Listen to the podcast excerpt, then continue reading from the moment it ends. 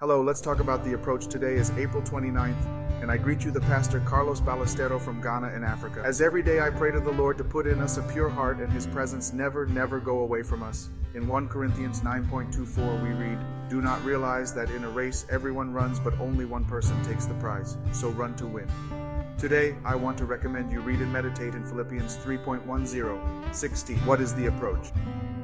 It is the ability to concentrate our mind and energy on a specific task, and it is an essential quality for every believer who seeks a deeper relationship with Christ. In the passage of Philippians, the Apostle Paul tells us about his approach to knowing Christ. Be found in him and experience his power. Paul shows us that his approach is not in his own justice and personal achievements, but in Christ and his justice, he recognizes that he still has a lot to learn and grow in his relationship with Christ, but he knows that if he keeps his approach in him, everything else will fall into place. In that same chapter, Paul also exhorts us to leave behind the past and focus on our final goal eternal life in Christ. Paul knew that the focus on Christ was essential for his spiritual growth and his communion with God.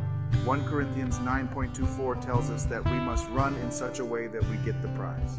If we want to reach the goal, we must have a clear approach and a constant discipline in our lives. As Christians, our final goal is Christ, and we need to focus on Him to be able to experience His power and live in His presence.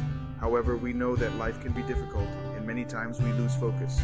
Proverbs 13.12 tells us that when hope is delayed, the heart gets sick.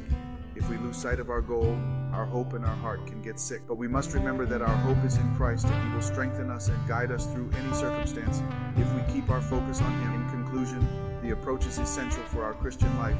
We must focus on Christ and follow His example to reach the final goal of eternal life in Him. Let's keep our hope in Him and run with perseverance to reach the prize. Today, I bless your life. In the name of our Lord Jesus Christ, amen and amen.